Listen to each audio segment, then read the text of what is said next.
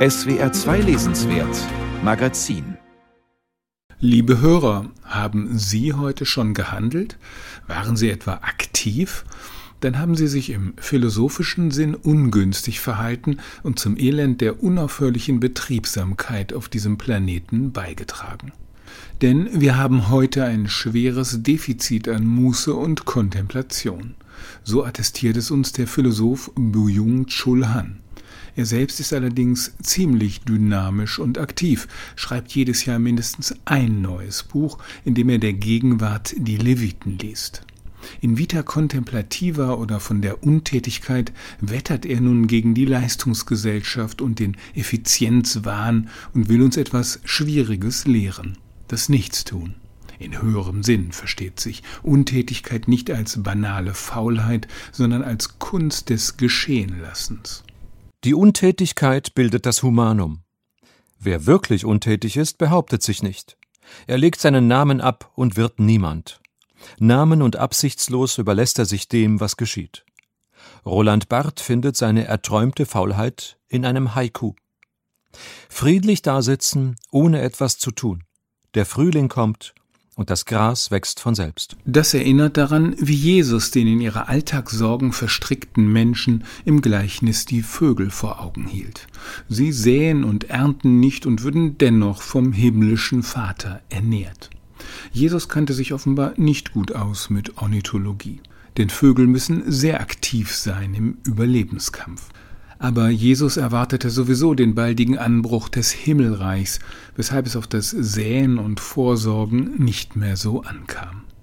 Im Himmelreich, so weiß es auch der von Byung-Chul Han zitierte Kirchenvater Augustinus, herrschen ewige Muße und reines Anschauen, also 100% Kontemplation. Lässt sich daraus aber eine Richtschnur für das irdische Leben mit seinen Mühen und Plagen gewinnen? Hans Antwort? Die Zukunft der Menschheit, darunter macht er es selten, hänge von der Wiederbelebung des kontemplativen Vermögens ab. Ein Argumentationsgang lässt sich in seinem Buch allerdings kaum ausmachen. Stattdessen folgt eine volltönende Behauptung auf die andere. Der koreanisch-deutsche Philosoph greift zeitgemäße Reizworte auf und stellt ihnen positiv aufgeladene Begriffe gegenüber, wie im folgenden Zitat das Herz und die Erinnerung. Wenn das Herz das Organ für Erinnerung und Gedächtnis ist, so sind wir im digitalen Zeitalter ganz ohne Herz. Wir speichern Unmengen von Daten und Informationen, ohne jedoch Erinnerungen nachzugehen.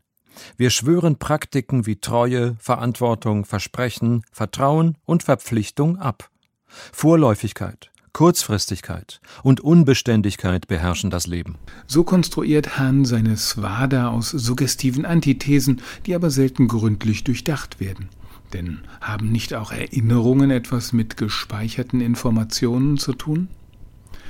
Anstelle von Begründungen findet man die Beglaubigung durch die Zitate charismatischer Autoritäten. Allen voran Walter Benjamin, Martin Heidegger und Theodor W. Adorno, an deren Gestus der Verwerfung der Gegenwart und des falschen Lebens Hahn anschließt. Außerdem bediente sich viel bei Nietzsche und den einschlägigen Franzosen von Deleuze bis Barth. Dazu noch ein bisschen fernöstliche Weisheit und etwas Peter Handke. So hangelt sich Hahn von einem bedeutsamen Zitat zum nächsten. Auch seine eigenen Formeln sind als Sprüche für den Küchenkalender des falschen Lebens gut verwendbar. Heute verwenden wir unsere besten Kräfte darauf, das Leben zu verlängern. In Wirklichkeit verkürzt sich das Leben zum Überleben. Wir leben, um zu überleben. Die Hysterie der Gesundheit und der Optimierungswahn sind Reflexe auf den herrschenden Seinsmangel. Seinsmangel lässt sich allerdings leichter behaupten als messen.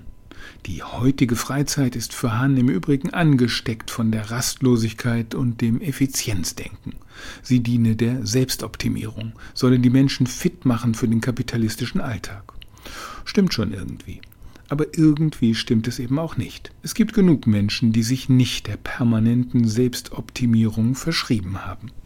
Und warum sollte man eigentlich nicht versuchen, besser zu werden beim Sport oder Lernen eines Instruments oder durch Lesen eines klugen Buches? Vielleicht sogar eines von Buyung Chul Han.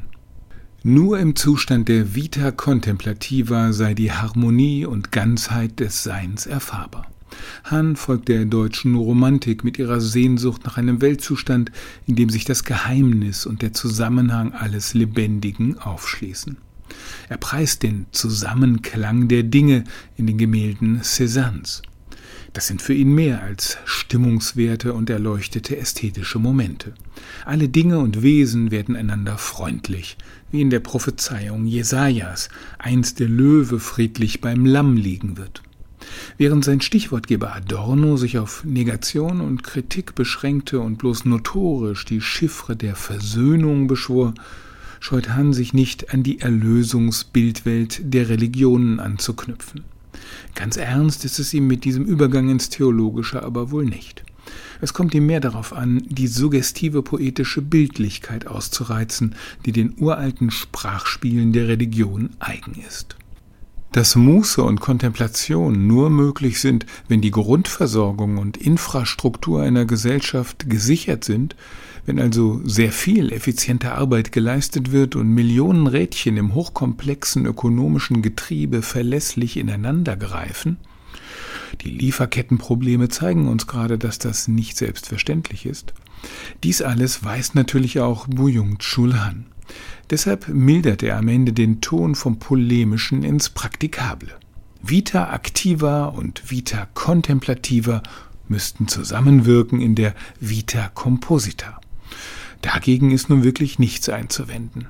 In diesem eingeschränkten Sinn ist Hans neueste philosophische Blütenlese als Vademekum für Stressgeplagte zu empfehlen.